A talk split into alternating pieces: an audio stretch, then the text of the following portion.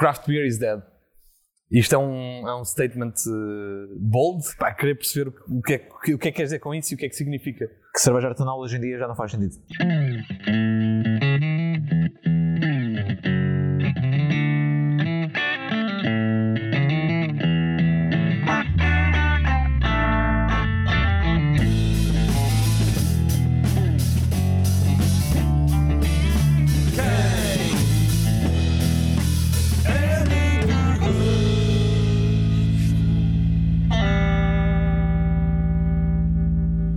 Antes de avançarmos, queria fazer apenas um reparo, que é este episódio foi gravado em novembro de 2022 e assim sendo, houve algumas alterações. Uma delas é que o Shape of Brewing, o livro que o Jorge escreveu, já foi lançado e está disponível uh, para compra no Amazon. Deixo os links na descrição abaixo. O segundo é que o Jorge iniciou um projeto em Lisboa chamado Fermentages e assim nos próximos meses irá deixar de ser o head brewer da Mors Lethal. E por último, mas não menos importante, não se esqueçam de subscrever o canal e agora seguimos para o episódio. Bem-vindos ao Quem Bebe por Gosto, um podcast sobre a cerveja artesanal em Portugal e além fronteiras. Esta nova temporada Cervejas Sem Fronteiras pretende precisamente demonstrar os heróis que estão não só em Portugal, mas fora de Portugal, a levar a cerveja artesanal, neste caso europeia, mais além e a cumprir assim a missão da craft beer e do futuro da cerveja artesanal. Eu sou o Tiago Lopes e comunico cerveja. Hoje temos um convidado repetente, eh, Jorge Tomé, que depois de 5 anos a acompanhar o desenvolvimento do mercado cervejeiro português, foi tempo de voar para conhecer novas perspectivas. Deixou para trás os telefonemas, os monitores de computador e os programas de faturação. Calçou as socas de madeira à holandesa, subiu para uma bicicleta e abraçou-se a infindáveis sacas de malte quando se mudou para Alkmaar, onde estamos, para se juntar à equipa da Morse Lethal. O empregado de balcão que virou gestor de operações é agora o principal cervejeiro numa das mais arrojadas cervejeiras holandesas. Inspirado no conto da gata borralheira, Jorge Tomé vive agora o sonho, colocando toda a sua criatividade em cervejas, numa das cervejeiras europeias que mais padradas manda para o mercado para repastar os fãs da marca e deste tipo de cervejas. Está a findar a escrita do seu livro The Shape of Brewing, que deverá chegar às prateleiras primeiro, no primeiro trimestre de 2023. Olá Jorge, cá estamos novamente. Há uns anos tu, tu trouxeste-me um, meteste-me um machado uh, numa mão e uma, uma cerveja, uma garrafa de cerveja over, overcaro uh, na outra e, e aí estava, estávamos apresentados ao, ao conceito de, da sabragem, a arte da sabragem. Pergunto-me eu, enquanto visionário que, que és, o que, é que, o que é que virá a seguir? Opa, o mercado é imprevisível. Vou-te dizer lagers, que está na moda. Um gajo dizer que a próxima moda são os lagers, mas acho que há algum fundamento nisso. Uh, democratizar a cerveja, ter cervejas mais leves, mais uh, descomplexadas, e acho que as lagers vão tomar uh, posse. Nos Estados Unidos estás a ter muito esse crescimento e acho que inevitavelmente vai chegar à Europa também. Nada de sabragem, de partir é, pá, não tem nenhum gimmick marado neste momento. Acho que é capaz de aparecer, Mandar cambalhotas e tipo atirar o copo ao ar, não sei. Pá, vai haver qualquer coisa. Há um speakeasy, cocktails adaptado à cerveja. Pá, pode ser algo que pode acontecer.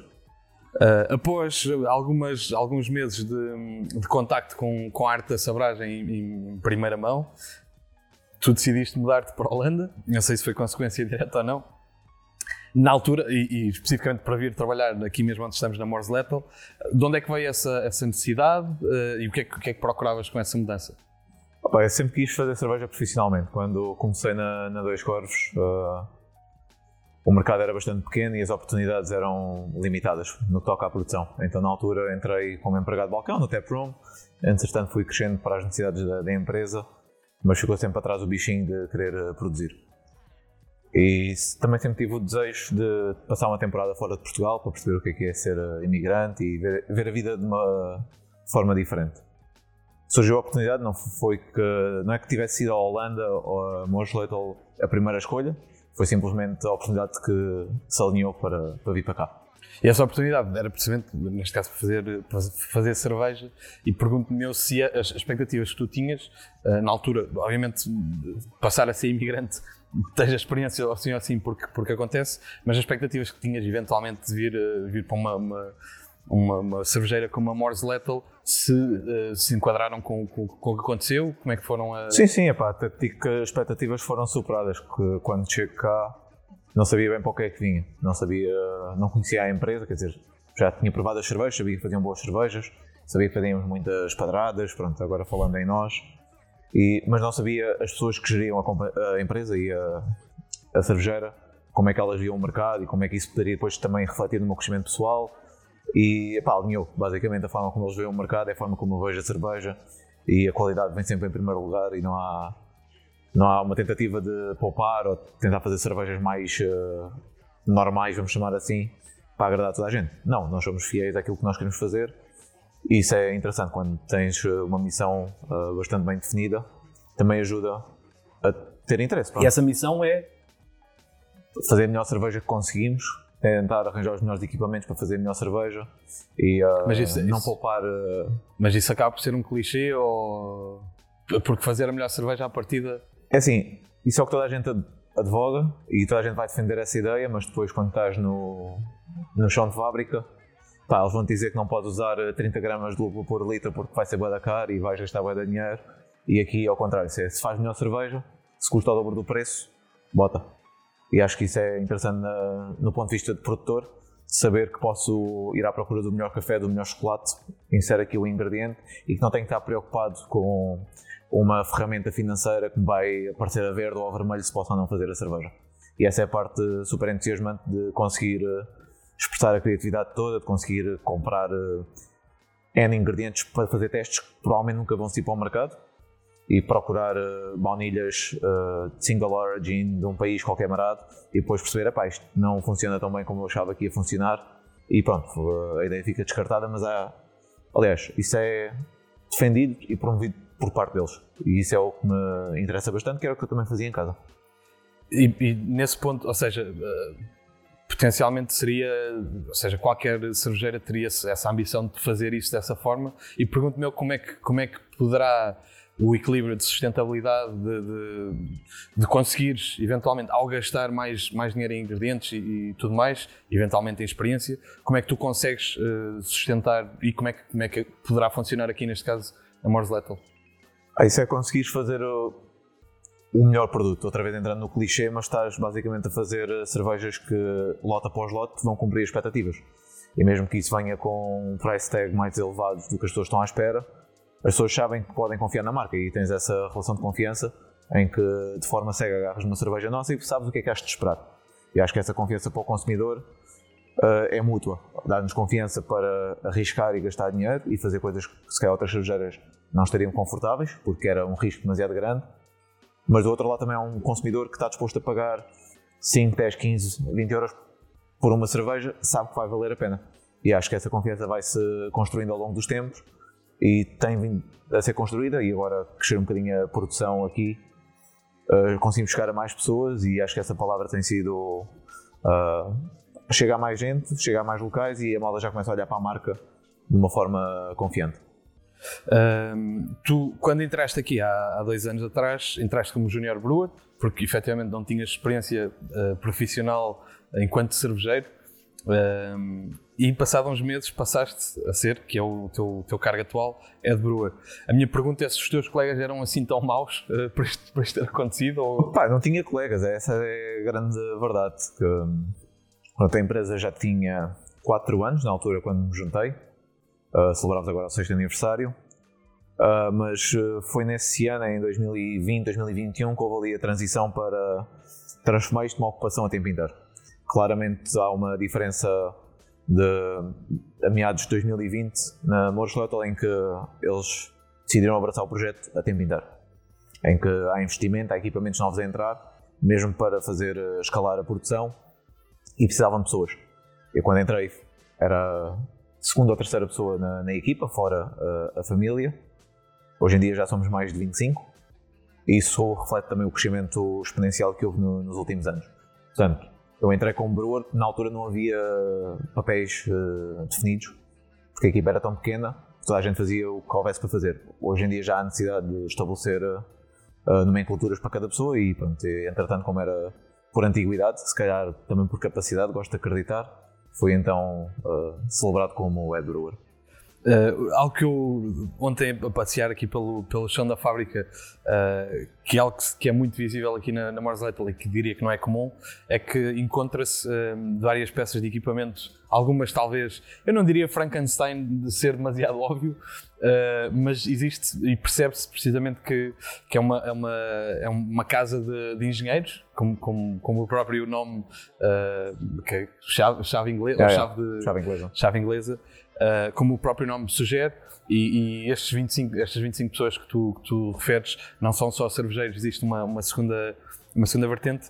De que forma é que isso uh, transforma, talvez, o, o, não tanto o sonho, mas uh, o, o gosto que existe enquanto trabalhador numa fábrica de serem encontradas soluções, neste caso à medida, para qualquer problema e, e como é que, o, o, que é que é isto na, na Morse Lethal? Pronto, a Lethal divide-se em duas empresas. Uh, além da Lethal, há também a Zomerdijk Engineering, basicamente produz equipamentos, uh, soluções maioritariamente de embalamento para pequenas cervejeiras, cervejeiras da nossa dimensão, um pouco maiores, um pouco mais pequenas, mas nós percebemos as necessidades dessas cervejeiras, porque nós também temos essas necessidades.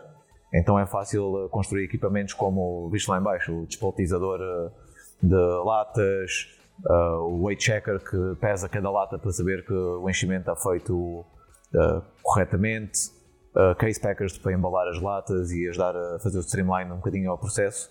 E depois de fazer a engenharia e protótipos e prototipar esses equipamentos in-house, depois vendemos a outras uh, cervejeiras. Isso também vem com a parte da família serem todos engenheiros e terem um gosto por resolver problemas. Criá-los também, mas uh, especial gosto por resolver problemas. Epá, e é uma oportunidade incrível porque pequenas cervejeiras, médias cervejeiras têm alguma dificuldade em arranjar equipamentos. Quanto mais arranjar equipamentos, à medida para as necessidades. E aqui, como somos nós que pronto, desenhamos, claro com ajuda depois de outras empresas, não fazemos tudo por nós, como é óbvio, mas precisar de uma peça soldada ontem é possível. Enquanto em que outra cervejeira, e certamente já passaste por isso, pá, isto estragou-se. Ok, daqui a 15 dias uh, podemos ir aí e aqui, epá, Rob, preciso que venhas soldar uh, esta peça. E as coisas acontecem de uma forma expedita e é uma oportunidade enorme ter acesso a esse know-how que também me ajuda, enquanto profissional, a ter uma perspectiva sobre a engenharia que de outra forma não teria. Uh, a Morse Lethal é essencialmente não só, uh, ou seja, não só de padradas, Uh, existe também uma, uma vertente mais uh, de talvez de explorar IPAs, mas essencialmente, e talvez a, a, parte mais reconhecida será as, as Imperial Stouts uh, mais, mais, mais fortes, mais agressivas, mais criativas talvez. E com uma pergunta do, do Afonso Ferraz, questiona-te qual é o ingrediente favorito para uma Imperial Stout e porquê? Ah, vou começar com o malte que é pá, sem malte não consegues fazer uma Imperial Stout, é preciso muito malte.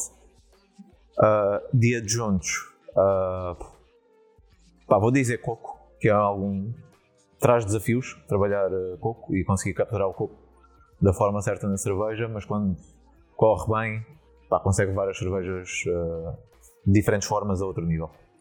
E neste caso, estás, estás, aqui na Morslet há cerca de dois anos e questiono-me qual terá sido, talvez, ou quais terão sido as cervejas mais improváveis, ou mais criativas, ou que não poderias ter feito noutro sítio? Eu vou pegar a cerveja que fizemos ano passado do, no Natal, uh, Wanna Taste My Nordic Star, que foi inspirada num pão uh, sueco. Que eles chamam limpa, mas uh, a nomenclatura é, é discutível, mas basicamente tem bagas de zimbro, casca de laranja, uh, caraway seeds, que há de ser alcaravia em português, uh, sementes de funcho e é assim uma, um conjunto de especiarias que à primeira vista não funciona, mas que se conheceres o pão uh, tem base de centeio, uh, não de trigo. Claramente vês que aquilo encaixa Ou seja, na perfeição de uma cerveja. Se houver alguém que diz que não gosta da cerveja, justificas logo, tipo, ah, não conheces o pão, nunca provaste isso, está Exato. calado. uma fácil, Além dessa, talvez outra, outra, mais alguma experiência, experiência ou não experiência neste caso? Opa, sim, há montes de coisas que nós fazemos. Eu tento trazer um bocadinho a veia criativa de sair daquela, daqueles ingredientes adjuntos de stouts, chocolate, café, baunilha, fazemos muito disso. Mas há coisas além disso, excelentes especiarias, uh, trabalhar com cardamomo e noz moscada, fizemos uma Willy Tonka, Imperial Stout com uh, fava tonka. onde juntamos cardamomo e noz moscada. Se calhar não são os ingredientes que um cervejeiro vai olhar e pá, vai pôr na cerveja. São coisas que é um acumular de experiências de gastronomia, de outras bebidas, que depois faz fazer o framework de isto encaixa neste estilo e acho que, especialmente trabalho de especiarias, é uma coisa que não é muito usada neste estilo de cervejas e acho que temos feito algumas coisas interessantes. Temos uma, uma mensagem de áudio de um, um ex-colega teu uh, que, te, que, te, acompanhou não só em Portugal, como inclusivamente fora de Portugal, e aqui te questiona, uh, te coloca uma questão uh, de certa forma mais técnica. Tomé, quando preparas massa ou arroz em casa, também recomendas o método de decocção? Manda a receita, por favor.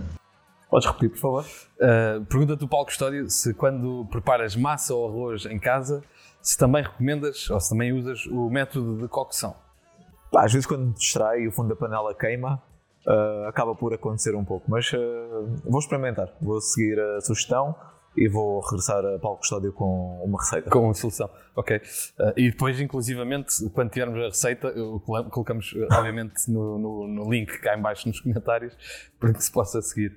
Uh, e aqui, talvez com uma, com uma, uma transição fraquinha, uh, mas possível, para, para uma, uma, parte mais técnica e, e talvez a parte, uh, uma das partes mais, mais interessantes, mais emocionantes deste, deste momento na, na, na, tua vida, que é o escrever o teu primeiro livro. Uh, neste caso, o, uh, um livro técnico de cerveja, da Shape of Brewing, e perceber um bocadinho porque é que, como, é que, como, é que, como é que decidiste uh, escrever um livro e porquê? E se escrevê-lo em inglês é só uma questão de, uh, excluir pessoas à partida e torná-lo elitista?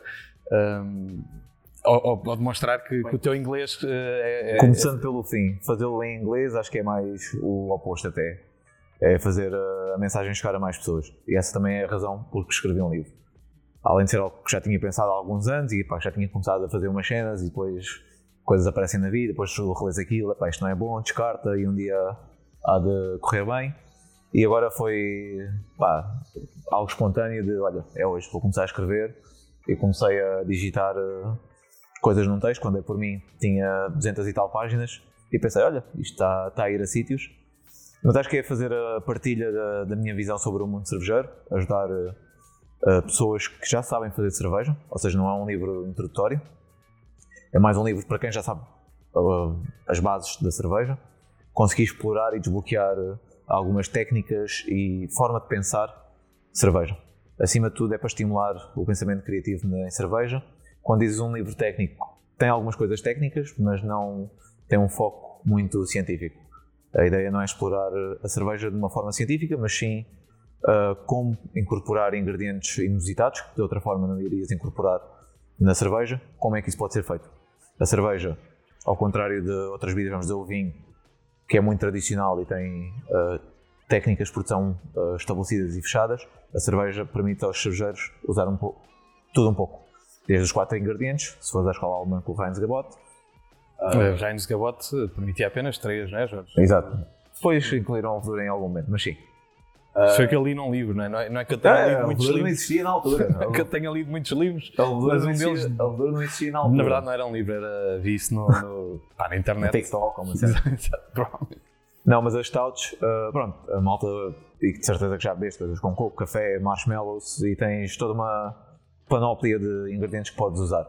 Mas há mais além disso. Há formas de sair de, do que é tradicional. Da mesma forma que o café não era visto como um ingrediente de cerveja, transformaram.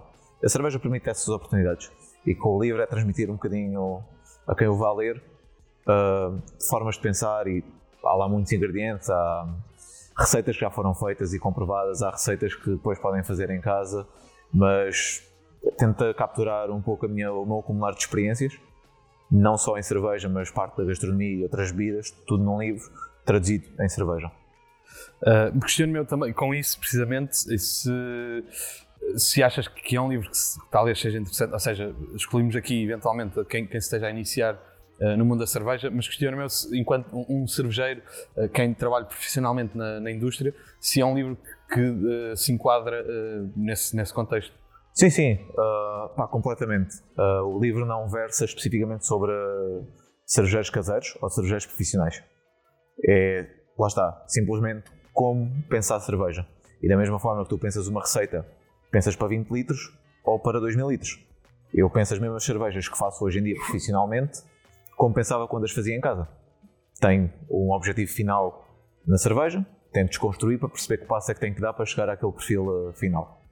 E isso é independente do tamanho e da capacidade que estás a produzir. Portanto, acho que quer um cervejeiro caseiro que pá, fez 3, 4 lotes, tem lá as coisas em casa, mas quer fazer uh, uma cerveja com nabos do quintal, também como um cervejeiro que tem acesso a equipamento e oportunidades diferentes, mas ajuda ambos a pensarem quais é são as oportunidades, depois cada um tem que conseguir adaptar à sua realidade. Sim, imagino que, que algumas, algumas dessas questões não são aplicáveis Uh, talvez a uma escala, alguns são mais aplicáveis a escalas mais pequenas ou sim, sim, sim. escalas mais. Sim, tens técnicas que tu consegues fazer em casa, tipo, pá, está feito, cenas depois não escalam para profissional, coisas que em profissional são reais, depois não consegues escalar uh, ou não consegues fazer o downsize para homebrewing, porque podes ter limitações de equipamento, mas as ferramentas estão ali. É simplesmente uh, uma paleta de ferramentas, uma caixa de ferramentas que tu consegues usar para construir a tua cerveja.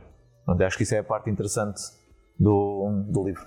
E uma vez que excluíste uh, imediatamente a, a, a, comunidade lusófona uh, deste, deste, desta tua uh, possibilidade de, de, formar outras pessoas, pergunto-me eu, e de forma inclusiva, porque somos um podcast claramente inclusivo, que, que, que, literatura recomendarias, eventualmente, para quem ainda não está pronto para, para, para descobrir estas, estas técnicas mais avançadas, talvez? Lá está, a minha ideia também não foi fazer um livro introdutório, porque já há obras publicadas sobre isso e nunca iria conseguir fazer um melhor trabalho do que isso. Acho que o How to Brew do John Palmer, que se não me falha a memória está traduzido em português do Brasil, okay. portanto, inclusive para a comunidade lusófona.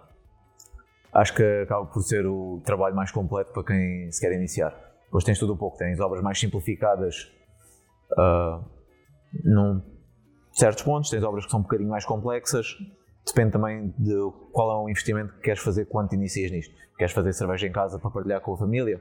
Ok.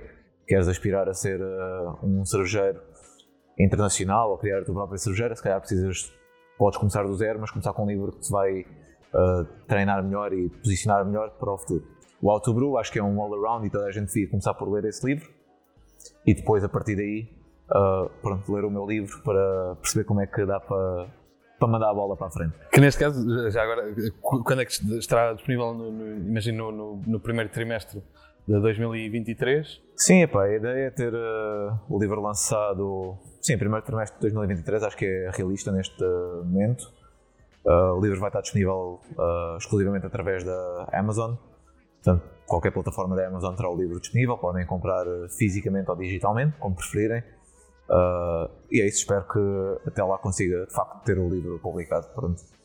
Uh, uma das uh, surfandos, e eu, eu que tive a oportunidade de, de receber uma versão uh, antecipada uh, do livro, ou pelo menos do, do, do, trabalho que está a ser escrito, deu-me, senti que fosse curioso. Fiquei bastante curioso com, com uma das ideias que vi de uma Humus Inspired Saison. Uh, ou seja, uma saison inspirada no, no Humus. Queres, queres, queres uh, desenvolver um bocado isso? Opa, é como o pão que estava a falar, é provas uma cena e nesta parte criativa e como sou responsável por criar as receitas aqui na Moonshot, ali estou sempre à procura de, de, ideias.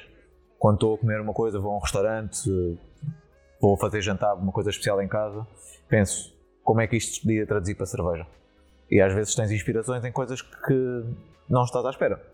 Humos. Se pensares, epá, humos numa cerveja, isso é estúpido. Mas desconstruir humos em ingredientes, começas a ver que pode fazer algum sentido. Tens o grão, podes usar como fonte de, de hidratos, para transformar em açúcar. Uh, podes agarrar uh, no limão, podes agarrar na pasta de sésamo, podes agarrar nos cominhos. E tudo isto pode ser ligado numa cerveja. E acho que essa é a parte interessante de uma coisa que, à partida, qualquer pessoa iria desconsiderar como opção, torna-se válida simplesmente teres uh, o mindset virado para aplicar isso em cerveja. Pá, é uma ideia um bocado estranha, não foi testada, mas uh, haverá de ser. Pois, uma, uma da, ou seja, um, um dos capítulos do, do livro apresenta receitas que, me são bastante familiares, que imagino eu que já tenha, que já tenha visto an- anteriormente eh, e que foram eh, testadas, e algumas delas uh, testei-as eh, através de prova, que são receitas que eventualmente foram exploradas através do, do Brett Hotel. Uh, mas depois também existe uma, uma- um, um capítulo diferente de Brew It Yourself e acho que esta, esta Humus Inspired Saison seria um, um desses exemplares uh, uh, que neste caso são cervejas que não foram ainda experimentadas Sim, são cervejas que nunca foram feitas, são ah, conceitos, é cerveja conceptual, em que cervejas e receitas que gostaria de produzir, talvez primeiro numa escala pequena para perceber o potencial de escalar como um produto comercial, mas o livro, a primeira metade do livro versa sobre a, a- a produção e que ferramentas é que, de forma é que a abraçagem pode influenciar o produto final e algumas eh, técnicas relacionadas, explora os ingredientes da cerveja e ingredientes que podem ser usados em cerveja, além dos quatro ingredientes tradicionais da cerveja. Depois eh, revisitamos algumas das publicações no Brett Hotel, que foi onde começou esta veia criativa de explorar eh, cervejas com kombucha, cervejas que não fariam sentido com cereais de pequeno almoço. Uh, lá está com uma visão um bocadinho única e esotérica da, da cerveja. E depois a última parte foca-se em conceitos, uh, agarrando nas ferramentas que são lançadas na primeira parte, com a parte criativa da segunda parte, criando conceitos únicos que poderão criar cervejas que certamente não encontrarás em nenhuma cervejeira por aí fora. É, é- é curioso que falaste na, na kombucha, porque temos precisamente uma pergunta do Diogo, através do Instagram, que perguntou se, se, se é possível fazer um híbrido de kombucha e cerveja. Sim, isso já foi feito no Brett Hotel. Chegámos a fazer uma Red Ale com blend de kombucha para fazer uma Red Flanders Inspired cenas. Pronto, epá, não gosto de usar estilos, mas já haveremos de ter tempo para discutir isso. Ah, não gosto muito de categorizar as coisas como estilos, mas simplesmente foi uma Red Ale com blend de kombucha, com adição de cerejas e groselhas, se não me fa- falha a memória. Fermentar com culturas de kombucha, mosto de cerveja, nunca fiz. Talvez também funcione, mas o Diogo que faça e que manda umas garrafinhas cá para um gajo. Temos depois também eh, uma, uma outra eh, pergunta de um, de um ex-colega teu, talvez o, o mesmo, uh, Custódio, que te coloca uma questão de certa forma técnica. Jorge, quão provável é que venhas a ser a primeira pessoa no mundo a combinar na mesma cerveja maceração carbónica e glitter? Manda a receita, por favor. Epá, é bastante provável. Acho que maceração carbónica e glitter. Epá, acho que faz sentido. Queres simplificar eh, maceração carbónica? Ui. ah, prensa, É para um amigo. prensa. Vamos dizer uvas. Pronto, maceração carbónica vem de uvas. Hoje em dia a maceração carbónica é feita com outras frutas, com café inclusive, mas basicamente é uma fermentação anaeróbica, ou seja, num. ah, Queres, queres eh, simplificar a tem- tens, um, tens um fermentador. Ou tens um vasilhame que pode ser selado uh, por completo. E, pode, E faz bolinhas. E podes ter uh, pressão lá dentro. Enche de uvas. As uvas que estão em baixo têm peso das uvas que estão em cima. Começam a ser esborrachadas de forma natural pelo peso. As uvas têm levedura. Processo de fermentação, acho que sabes isso, cria CO2. Então, começa a criar CO2, mas como está sob pressão, o CO2 não tem por onde escapar. O que acontece é que o CO2 vai para dentro da uva e começa a explodir a uva. Então começas a ter uma maceração sem ação mecânica, em que é uma técnica tradicionalmente usada em Beaujolais, alguns na França, até falas francês ou não, ah, que os vinhos tintos, maioritariamente ah, com uva tinta, as uvas são maceradas desta forma. Não há ação mecânica, portanto tens um vinho muito mais leve, muito mais frutado, não tão adstringente ah, e tanínico como os vinhos ah, tradicionais que são macerados com máquinas ou com pés, o que seja. Forma mecânica. Eh, e o glitter eventualmente Ah, pá, isso aparecer. é just for the looks. Para aparecer bem nas fotos, porque um gajo é atual e tem que fazer TikToks. Certo. Falar em TikTok, eh, temos eh, uma mensagem de um ex-companheiro de indústria que tem três perguntas Jorge. para ti. Como é que estás? Tenho saudades tuas. Uh, e por isso vou-te fazer três perguntas. A primeira pergunta é: quando é que foi a última vez que bebeste uma Superboc? A segunda pergunta, igualmente séria, é: qual foi a última cerveja portuguesa que odiaste beber e nem conseguiste acabar um copo, basicamente? E a terceira pergunta, que é, uh, pá, pronto, se calhar é a pergunta mais difícil, mas eu confio na tua inteligência suprema. Sem ser a uh, Morse Loyal, não sei se é assim que se diz o nome da tua entidade empregadora, diz-nos três cervejeiras europeias às quais devíamos estar atentos. Um abraço grande. Queres uma, uma mensagem de André Pintado, uh, ex-passarolo, um grande abraço ao André. Uh, sempre um prazer estar com ele e ouvir a, a voz fofinha. A primeira pergunta: quando foi a última vez que veste Superbog? Surpresa, há uma semana. Esta não estavas à espera. Toma, já te apanhei. Não houve uma promoção uh, num supermercado local, produtos. não estavas à espera, espanhóis. e havia Superboc. Pá, ok, está-se bem, um gajo aceita e um colega de trabalho, como um statement passivo ou agressivo, achou que devia comprar um six-pack e partilhar. Então revisitei Superboc recentemente.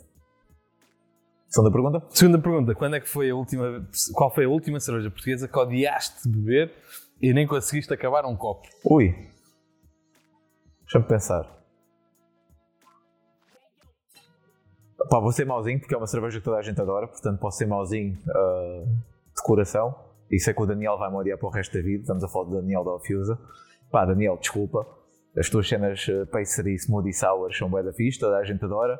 Mas é um dos poucos estilos de cerveja que eu não consigo encontrar um momento ou enquadramento para me satisfazer. São estilos pá, que eu não gosto. E ele deu-me a provar. Uh, pronto, Daniel sendo da, da minha terra uh, setubalense, uh, sempre que tenho a oportunidade de, e que estou em Portugal, tento visitar e partilhamos muitas ideias. Pá, ele deu-me a provar aquilo, prove, yeah, isto é fixe, obrigado, mas vai, pá, tens a quem vender isto. Pá, dá-me aí, por favor, que as fazes bastante bem e as showers deixa para quem gosta, porque toca-me em pontos sensíveis que não são aprazíveis para mim. Justo. Uh, e a terceira pergunta, uh, sem ser Mars Lethal, uh, quais as três cervejeiras europeias que, que se devem estar atentos Opa, isso precisa de contexto, dependendo dos estilos que tenhas mais prazer. Acho que a Fusa, pronto, também passando tipo, te lhes cagar na boca para dar um elogio. Acho que a Fusa tem um crédito muito grande e começa agora a ter algum reconhecimento. Uh, para uma cervejeira tão pequena já começa a ter algumas cervejas a serem vendidas aqui na Holanda, o que é algo impressionante para a idade e também que tem e estão a ser bem recebidas. Ouço alguns comentários locais da malta tipo, a dizer: pá, isto é fixe. Acho que o Daniel tem a cabeça no sítio certo e pronto. Não estou a dar devidade nenhuma a ninguém em Portugal que a Office tem que merece seguimento. Vamos falar se calhar em coisas mais europeias. Se falarmos em stouts, que acaba por ser aquilo que eu também sigo bastante por razões óbvias, acho que a Nerd Brewing na Suécia, também uma instalação relativamente pequena, mas que faz umas stouts uh, muito fixes.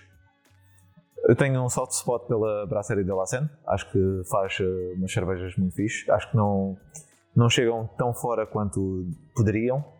Uh, localmente também tens a da Chroma Haring, em Utrecht.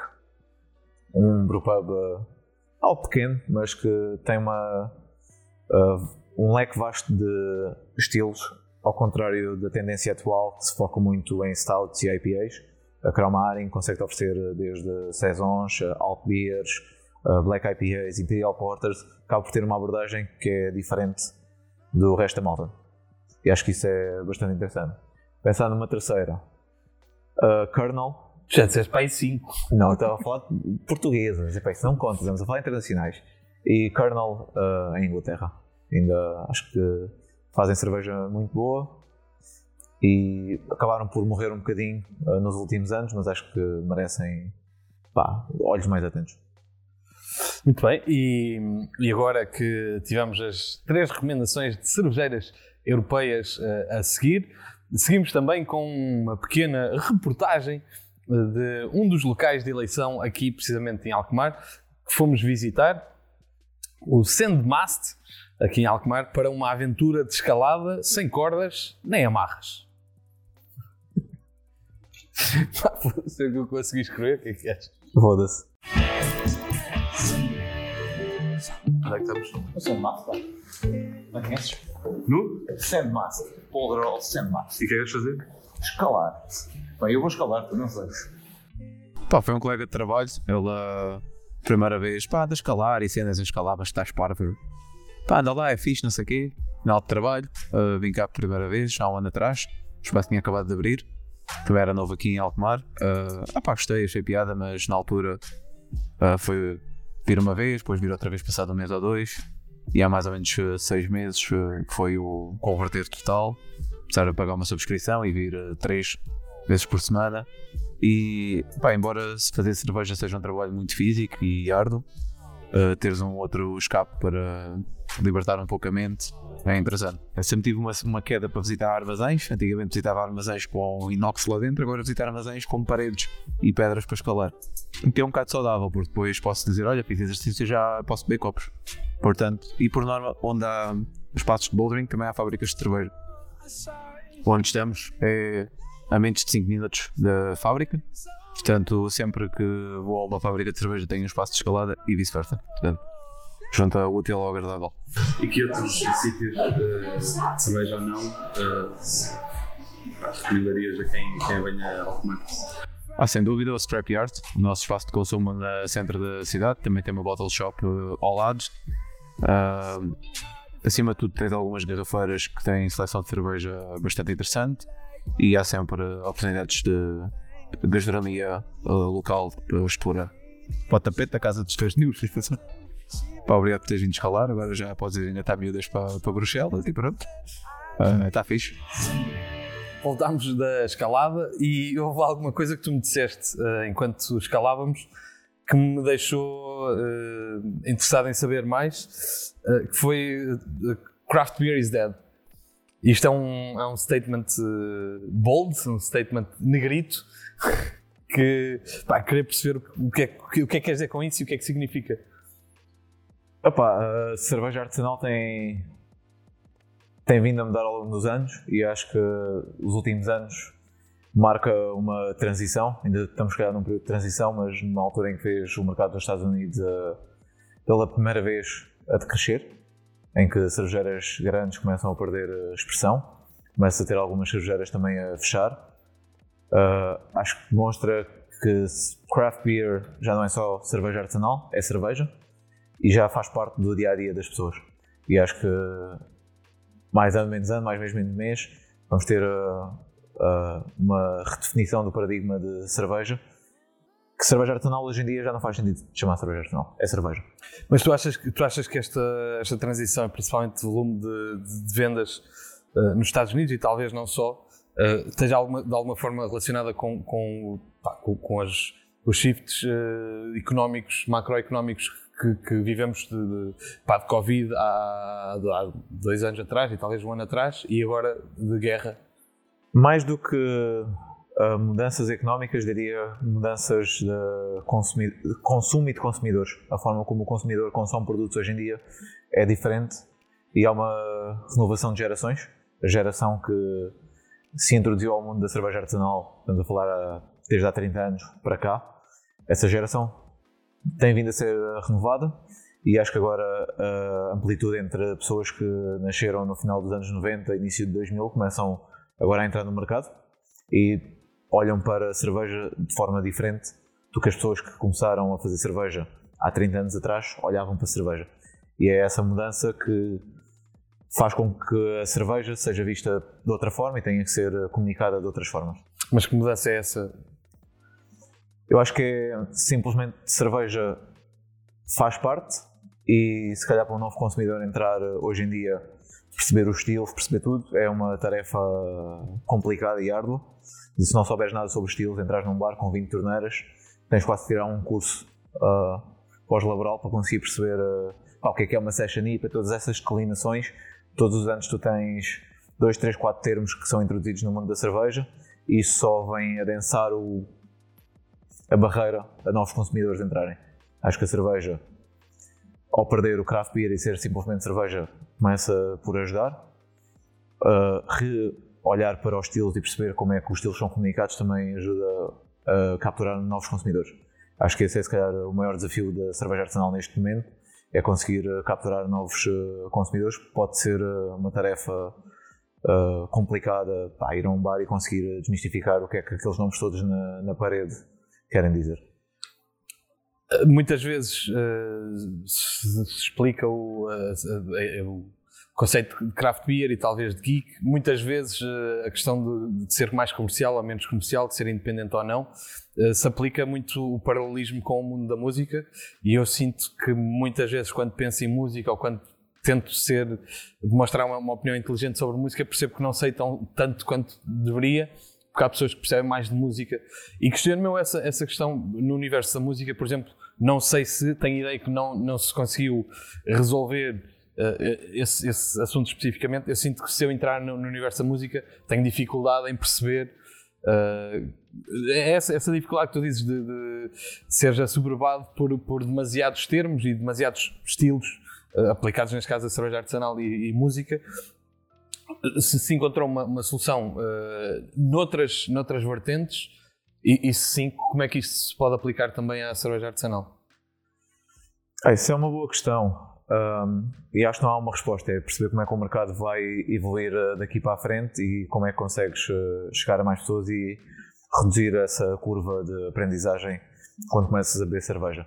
Porque a cerveja tem valor e quando, especialmente em feiras, tu consegues ter um contacto one-on-one com o teu cliente e se houver alguma reserva sobre alguma das cervejas que tens à prova, é fácil falar com a pessoa, explicar o que é que a cerveja é e essa barreira deixa de existir.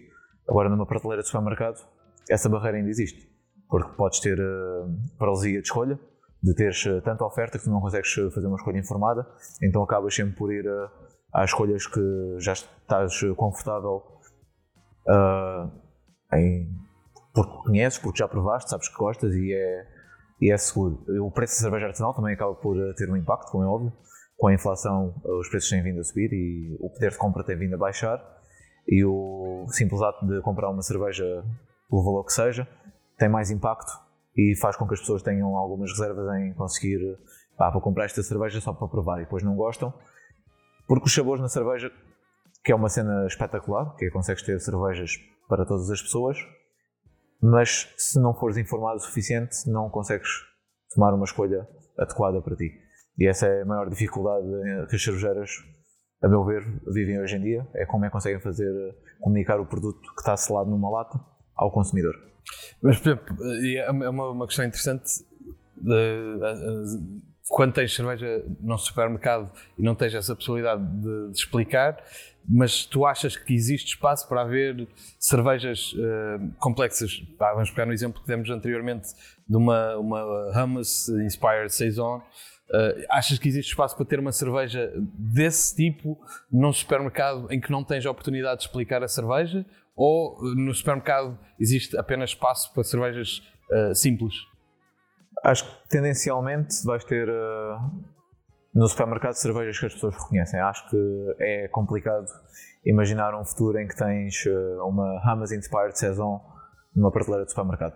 Vais estar a criar barreiras e podes passar a mensagem, facilmente passas a mensagem errada ao consumidor porque estás a explicar conceitos que são estranhos, ou seja, uma pessoa que já bebe a cerveja vai olhar para isso e vai ficar intrigado e vai querer provar. Uma pessoa que nunca bebeu cerveja vai olhar para isso com algum desprezo, ok, isto é estranho. E aí ter a, começar a haver um pouco a mudança de paradigma para operações mais pequenas, um contacto mais uh, eh, B2C, em que tens uma venda direta ao cliente, através de brewpubs, lojas, uh, clubes de subscrição, e não tanto pôr uh, cervejas na prateleira do supermercado.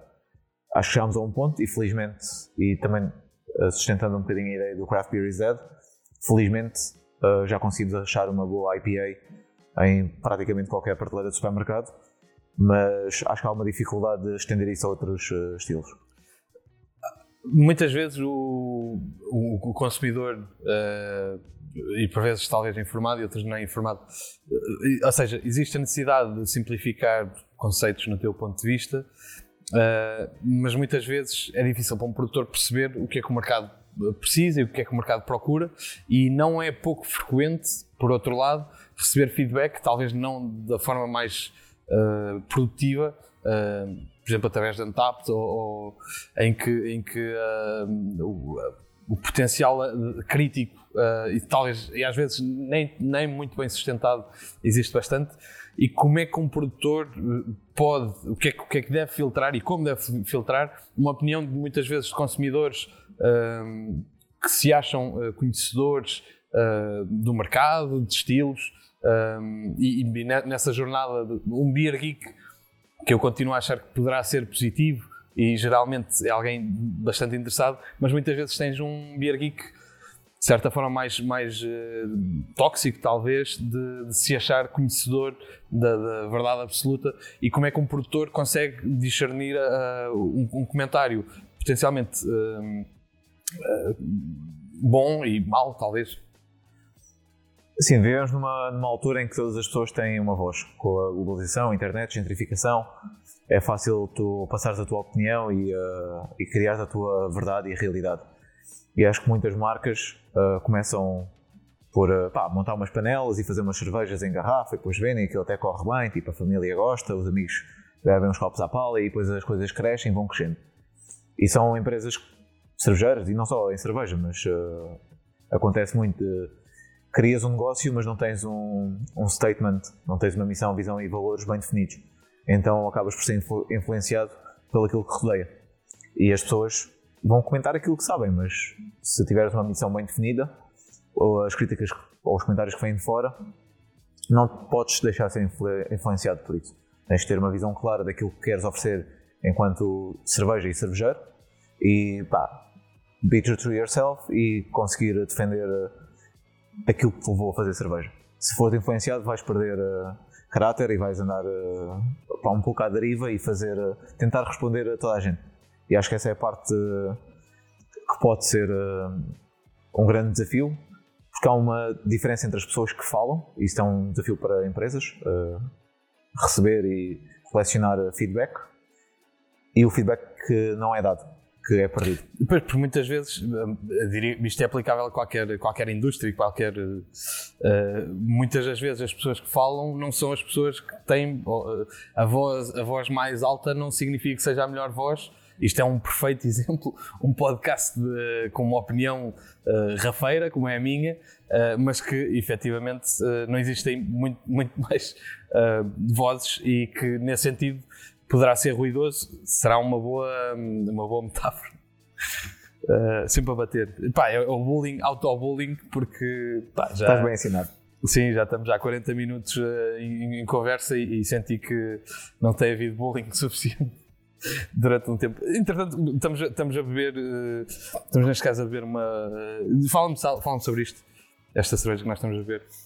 Mosaic Time 7, uma série de single hop IPAs que temos vindo a desenvolver no, nos, nos, últimos dois anos. A primeira foi feita com Idaho 7 e gostámos do resultado e basicamente é fazer o showcase de um lúpulo.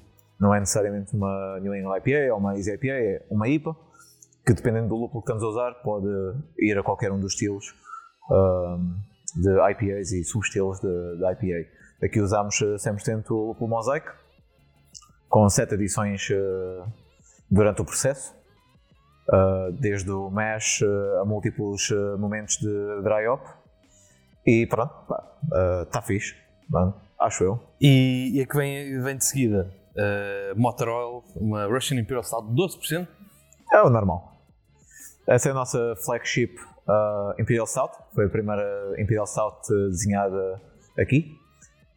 é a cerveja fundação da Moose e acaba por uh, marcar uh, talvez das primeiras Imperial Stouts uh, na Holanda e que tem vindo connosco desde então. voltando talvez aqui no, no, no, neste caso talvez simplificar cerveja ou, tornar a cerveja menos não sei se elitista mas, mas consegui-la transformar em, em, em, algo mais simples e mais acessível a, a mais pessoas que exemplos é que tu vês, eventualmente, em Portugal ou na Europa, de, de, que o tenham feito de forma correta? Portugal é um grande exemplo. Acho que também o facto de em Portugal haver eh, uma cultura muito grande de sair para beber e pouco consumo em casa é das poucas coisas que se calhar somos eh, número um a nível mundial. Com um split, se não me falha a memória, de 60% do álcool que é consumido é fora de casa, 40% em casa. E outros países, em como a Suécia, que é o inverso. A Holanda ainda é mais disparo, eu creio que 70% é consumido em casa, 30% em bares uh, leva que o produto que, que, é oferecido também tenha que ser ajustado a essa necessidade. E Portugal, com exemplos da, da Musa ou da Dois Coros, que acabam por ter uh, sistemas de dispensação de cerveja, de torneiras, em vários restaurantes. Hoje em dia não é assim tão incomum ires a um restaurante e já não haver sagres do Superboc como oferta de cerveja e teres uma Musa, uma Dois Coros, oitava colina por aí fora uh, disponível. E acho que Portugal tem feito um grande trabalho quando comparado com a Holanda, por exemplo, esse trabalho não existe tanto de haver uh, uh, acesso fácil a cerveja artesanal. E acho que desmistificando isso, com cervejas mais simples, ainda boas, lá está, as lagers, as pilsners acabam por acarretar um pouco aquela, aquele véu de serem cervejas de qualidade inferior, mas não são. Foram, foi concebidas por pessoas que só tinham números e lucros à, à, frente. E agora tens pequenas cervejeiras que conseguem fazer eh, cervejas espetaculares. A Prata das Cores é um grande exemplo de uma boa cerveja e cumpre exatamente. E são o tipo de cervejas que vão convidar pessoas a entrar no mundo da cerveja artesanal e a ter interesse para beber uh, e conhecer outras, outros estilos. Uh, temos precisamente uma pergunta do público uh, de uma ex-colega tua uh, que te pergunta, e, e calha perfeitamente bem, que te pergunta exatamente uma, uma, pergunta relativamente a dois corvos, que te pergunta se alguma vez voltaria já a dois corvos. Bem, eu volto a dois corvos, eu sempre vou a Portugal. Tenho um carinho muito grande pelas pessoas que, que, lá estão, pela Susana e pelo Scott, que haverão de estar lá para sempre. A nível profissional, não fecho portas, da mesma forma que vim parar à Holanda sem saber bem como nem porquê. Uh, o futuro é o futuro. Não, tento não pensar muito sobre, sobre isso. Uh, muito bem, agora deixaste-me um pouco uh, assaberbado com uh, servir esta cerveja de 12% e continuar com o guião. nós, nós falámos também no sendo uh, enquanto fazemos escalada, que, que existe o desafio de conseguirmos chegar às pessoas que não estão especificamente no, no ou seja, que não procuram a cerveja, uh, neste caso cervejas talvez mais especiais, mais diferentes, mais diferenciadas, uh, e como é, que, como é que nós conseguimos de facto chegar a essas pessoas? E, e uma das formas é precisamente através de tendo uma torneira num, num, num restaurante que nós vamos e que se, e se calhar não, não procuramos uh, cerveja artesanal, mas ela existe. Mas talvez que outras formas é que nós encontramos de chegar uh, a pessoas que à partida não iriam uh, procurar cerveja artesanal? Ah, espaços de consumo, eu acho que isso acaba por ser a, a grande definição dos dias de hoje e os Estados Unidos têm feito essa mudança de paradigma e na Europa começas a ver em que em vez de abrir, uh, abrirem packaging breweries, que isso acarreta toda uma dificuldade de logística, equipamento, uh, produção, pessoas, tens um espaço de consumo em que as pessoas são convidadas à tua casa, têm acesso ao teu produto e não tens que lidar com cadeias de distribuição e com toda uma camada muito mais complexa da tomada de decisão do que é que leva um consumidor a comprar a tua cerveja numa prateleira de supermercado, no qual tu não consegues controlar. Não tens capacidade de influenciar a pessoa a tomar uh, aquela decisão, de levar aquele produto para casa, enquanto num espaço de consumo próprio, seja o teu taproom, porque a fábrica é deslocada, seja um brewpub, aí é quando tens oportunidades de one-on-one -on -one, convencer o teu cliente que a tua cerveja é a melhor e que a tua experiência como um todo, não só cerveja, é a melhor. Mas uh, desafiando esse, essa, essa, essa tua postura, uh, questiono se o facto de limitares a possibilidade de consumo das tuas cervejas no teu eh, espaço próprio, se por um lado te impede de fazer, ou seja, a partir do momento em que fazes uma cerveja talvez mais uh, irreverente, mais experimental, se o facto de só poderes, ou seja, não, ser, não conseguires levar essa cerveja fora do, do, do, teu espaço, se te permite ou se te impede uh, que tu faças cervejas criativas e que eventualmente tenhas de fazer simplificar um pouco as, as cervejas porque o teu público não é tão uh, alargado. Não, acho que antes pelo contrário, quando tu tens um contacto direto com o teu cliente, one-on-one, permite até o oposto, permite ler a, as pessoas, permite oferecer um serviço especializado, em que tu consegues ler a mesa e perceber se as pessoas procuram uma cerveja de especialidade, se querem saber sobre sabores uh, pá, diferentes, marados, coisas esotéricas, ou se querem simplesmente uma cerveja uh, pá, consensual e que as vá agradar.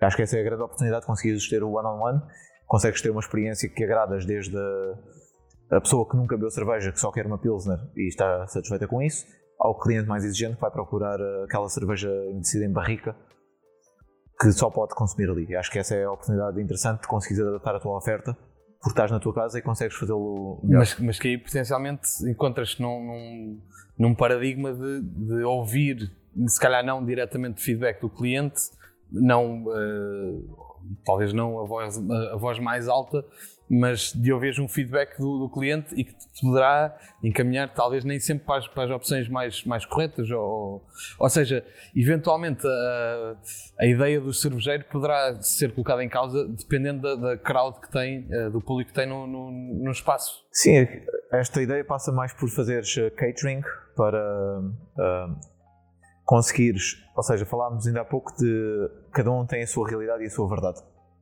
E se calhar para ti essa cerveja é espetacular.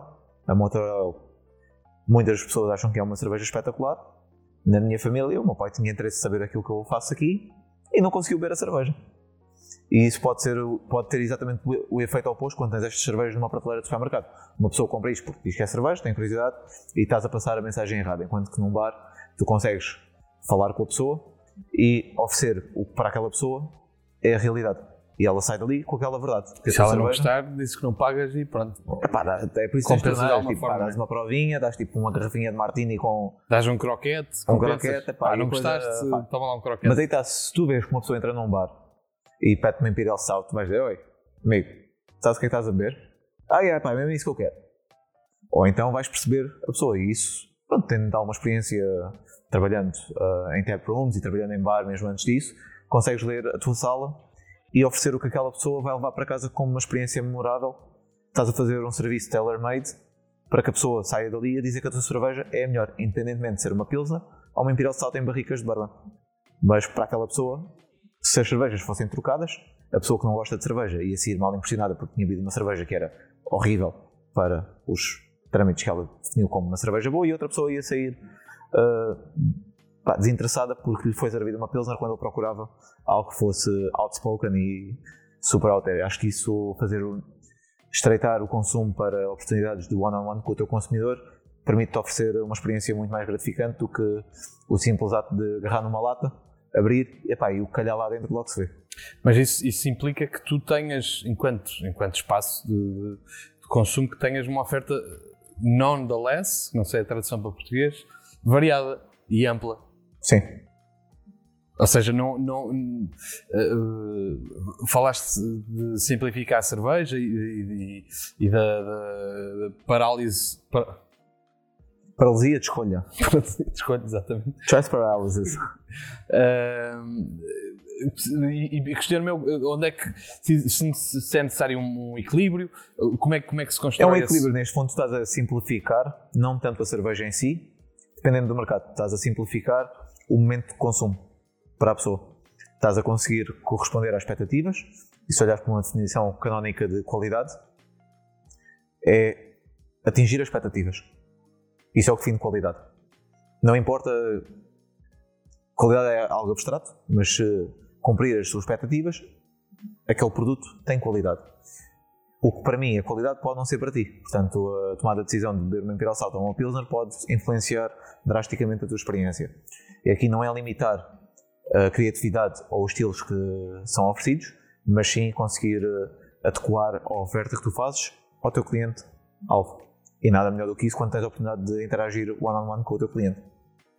Precisamente por falar em interagir one-on-one -on -one com o teu cliente, temos, uh, temos participação do público, uh, de alguém que eventualmente conheces bem também, e curiosamente tem perguntas bastante semelhantes, uh, que é uma coincidência, mas não deixa de ser uma coincidência interessante. Temos a pergunta de Joana Oliveira, da Flor do Lupo. Jojo, é tudo muito lindo e tal, mas a pergunta que se coloca é quando é que voltas para Portugal? Tecnicamente estamos a ter algumas dificuldades, mas que realmente, rapidamente vão ser resolvidas. Uh, ouvimos novamente a mensagem de. Não. Como é que estás? De Joana Marques. Jojo, é tudo muito lindo e tal, mas a pergunta que se coloca é: quando é que voltas para Portugal? Já chega desta brincadeira de ser imigrante. Beijinhos. Entretanto, temos a pergunta de outra pessoa uh, com um apelido uh, distinto que demonstra que claramente estas pessoas não uh, estão relacionadas de alguma forma. Muito boa Tiago tarde aos Marques. dois. Um grande abraço ao meu amigo Tiago e ao meu amigo Jorge. Saudades de, de ambos. Portanto, a minha pergunta para o Jorge Tomé é: tenho duas, na verdade. Jorge, primeira pergunta: gostas mais de cozinhar ou de fazer cerveja? E a segunda pergunta: quando é que vens a Portugal para a gente comer mais uma chanfana daquelas? Está bem? Vá, um grande abraço aos dois. Bom programa. Portanto, uh, uma, uma panóplia de perguntas uh, podem ou não ser relacionadas. E talvez eu começaria, talvez, pelo gostas mais de cozinhar ou de fazer cerveja? Fazer cerveja. Ah, isso é uma paixão, profissão, profissão. Cozinhar é um hobby, é um, algo onde perco bastante tempo, permite-me alargar conhecimentos e explorar técnicas e cenas maradas que depois aplico em cerveja, mas acho que cerveja é a forma em que melhor me consigo expressar a nível eh, criativo. Depois, uh, eventualmente, quando é que voltas para Portugal ou quando é que vens a Portugal para uma chanfana? Ah pá, para a chanfana isto, já, já estou a ver aqui voos no Skyscanner, estás a ver? Tipo, se há comida envolvida, pá. tem E esta, esta chanfana, eu parece-me que esta chanfana foi, foi uma, uma repetição uh, de uma pergunta colocada há cerca de talvez um ano, uh, dois anos talvez, uh, e questionamento também, e acho que uh, todos nós que, que ouvimos, onde é que esta chanfana que e potencialmente existiu, uh, qual é o sítio e, e porquê é que é tão desejada? É privado, é um momento privado, familiar, mas que é muito bem recebida. Pronto, e come-se muita chanfana, portanto. E, e quem é, não é a mesma chanfana, é outra chanfana. e quem é o cozinheiro? Ou cozinheira? Ah, o pai do Tiago, que transmite muita paixão na confecção da, da chanfana. É toda uma semana a elaborar, desde temperar a cozinhar, é todo um ritual que só está ao alcance de alguém com muita paixão. Eu, por exemplo, nunca faria uma chanfana. Uh, e por último, a, a- a questão uh, seguinte de follow-up, que é quando é que, quando é que voltas a Portugal? Pá, quando houver uma oportunidade, francamente. Ah, o objetivo passa por continuar a crescer, ah, pessoal e profissionalmente. Quando surgiu uma oportunidade da mesma forma que surgiu para sair, quando houver, ah, quando os astros se alinharem para fazer as malas e voltar para Portugal ou ir para qualquer outro sítio, aí é o chamamento maior, um gajo faz as malas e, e arranca. E aí, uh, imagino que apliques o- tanto no, no caso do, do, do livro o conhecimento técnico, como uh, talvez esta parte mais uh, sociológica de, de, de como interpretar as, as, as pessoas e, e a, e a vontade de, de consumo. Sim, sem dúvida. pá. Nos últimos anos tem sido acumulado experiências, desde trabalhar em Portugal, perceber como é que o mercado que não existia passa a existir e passa a ser uma certeza. Quando que em 2014, quando comecei a fazer cerveja, pouco ou nada havia em Portugal. Hoje em dia já é uma certeza, já está disponível ah, de forma lateral ah, todos os setores do, do mercado. Vir para fora, ter a experiência enquanto produtor, perceber o que é que isso acarreta de, num ponto de vista ah, de produção e indústria. Sempre tive uma paixão por, e falámos disso já no passado, de, o passado de trabalhar atrás de, de um balcão, trabalhar serviço de mesas, trabalhar na indústria de Oreca, de comidas e bebidas, e é algo que eu acho que, francamente, poderia ser melhor feito ah, em sentido transversal. Acho que muitos sítios têm um produto espetacular, mas a experiência acaba por ser ah, fraca e depois o teu produto é influenciado por isso. E acho que esse acumular de experiências depois pode-se traduzir ah, num futuro de agarrar em todos estes pontos e criar, lá está, a minha realidade, que é aquilo que eu acho que as pessoas vão querer ah, ter contacto com e depois logo se vê se como e se acontece. Neste caso, tu, tu falas de, de experiências que as pessoas eventualmente. eh, E, e- e de, que- de que forma é que esta- estas experiências serão. eh, Ou seja, da mesma forma que qualquer espaço eh, pretende fazer a melhor cerveja possível, acaba por ser um clichê de certa forma. Uh, potenciar uma, uma experiência única é algo também que potencialmente vem escrito no, no, no livro de clichês. De que forma é que, é que uma experiência única poderia ser assinada pelo, pelo Jorge Tomé?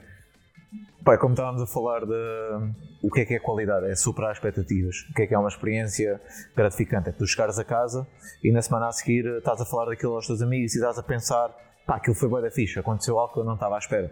Uh, pá, ideias idiotas que vou colecionando ao longo dos anos, de chegas a um bar e tens uma máquina de venda automática.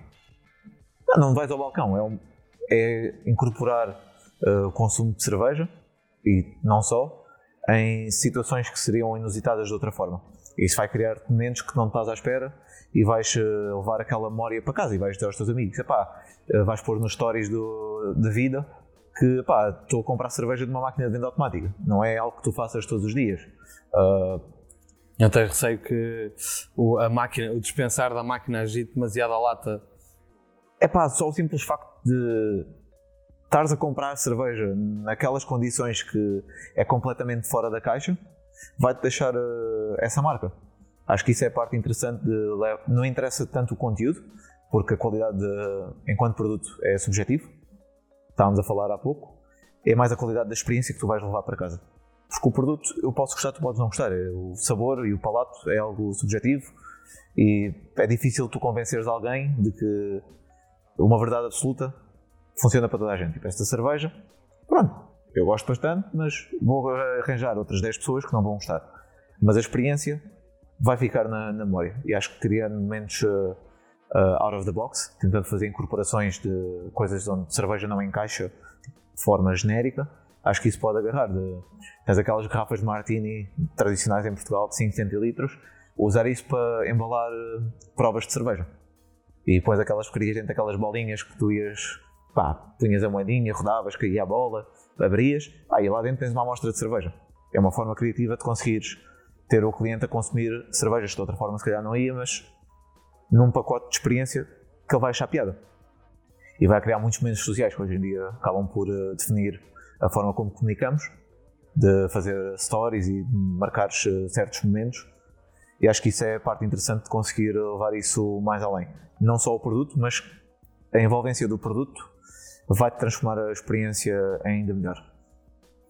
Portanto, uh, fica, fica eventualmente a promessa. De, temos, temos um livro de, de técnicas uh, de produção e criativas uh, de como fazer cerveja. Eventualmente virá um novo livro de, de, experiências possíveis no universo cervejeiro, fora da caixa, ou neste caso especificamente dentro da caixa. Obrigado, Jorge, pela, pela companhia, pela cerveja também uh, à Lethal. E, e assim terminamos mais um episódio de Quem Bebe por Gosto. Uh, ficamos, neste caso, à espera do, do livro e, e, e finalmente podê-lo uh, ler e, e tê-lo nas nossas mãos e, eventualmente, em alguns frigoríficos uh, de cerveja artesanal em Portugal. Obrigado a todos que estão desse lado e que nos, que nos escutam. Esta temporada de Cerveja Sem Fronteira que traz a história de quem não está especificamente em Portugal, mas que continua a levar o espírito lusitano através da cerveja artesanal pela Europa e quem sabe pelo mundo. Não se esqueçam de subscrever o canal de YouTube, as páginas de Facebook e Instagram para poderem participar com perguntas para os novos convidados. E assim eh, me despeço, sendo eu o Tiago Lopes, que comunico cerveja. Quem bebe por gosto é um podcast sobre a cerveja artesanal em Portugal e no mundo para os que bebem por gosto e gostam do que bebem.